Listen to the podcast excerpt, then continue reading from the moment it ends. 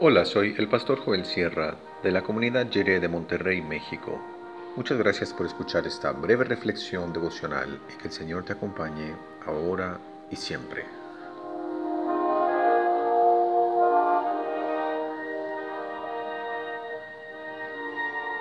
Bienaventuranza plena.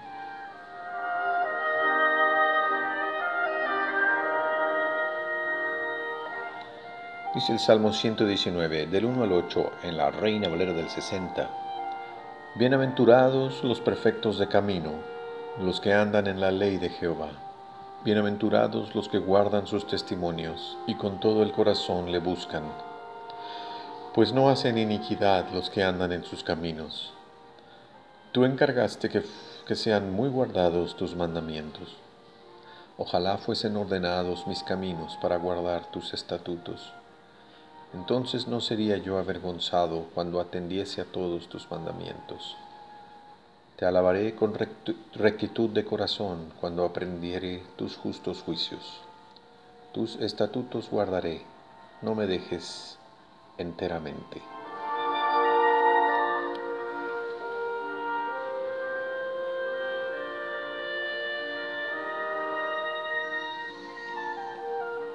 El Salmo 119 es el más extenso de toda la Biblia.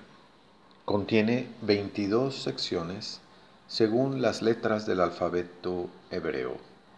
Hay ocho versos en cada sección y todos los versos comienzan con la misma letra según el orden del alfabeto.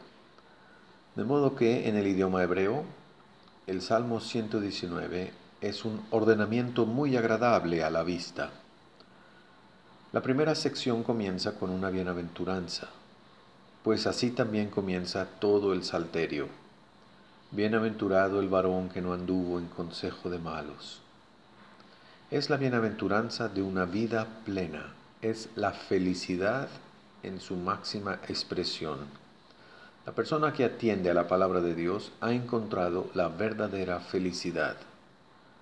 Para la cosmovisión bíblica esto es un asunto muy claro la felicidad plena se encuentra en escuchar, atender y obedecer a la palabra de Dios. Además, hacerlo con todo el corazón. Según este planteamiento, la verdadera felicidad no consiste en tener éxito en los negocios, ni en la realización personal o profesional, ni en encontrar a la pareja ideal, ni en vivir una supuesta identidad sexual sin límites, ni en un estado de satisfacción placentera de los deseos.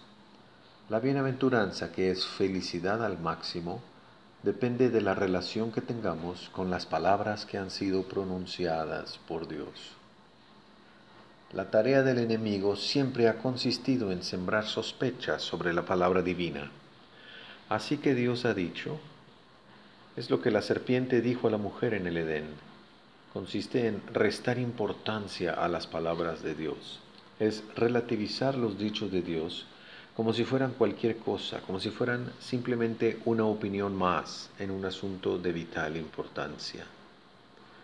Pero si el Señor ha hablado, sus palabras son para nosotros la fuente de verdadera vida y sustento. No sólo de pan vivirá el ser humano, sino de toda palabra que sale de la boca de Dios. Por eso rogamos con este salmo que Dios nos ayude, que nos dé su gracia para vivir según su palabra, que su Espíritu nos guíe para cumplir sus buenos mandamientos y que Dios no se rinda ni se dé por vencido con nosotros.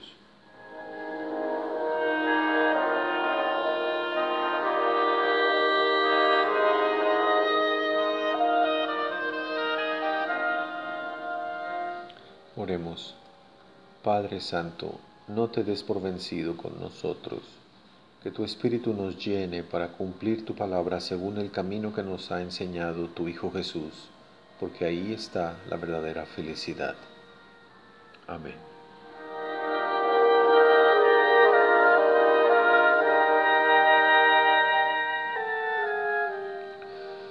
Dios no abandona a quien desea vivir según su palabra con todo el corazón.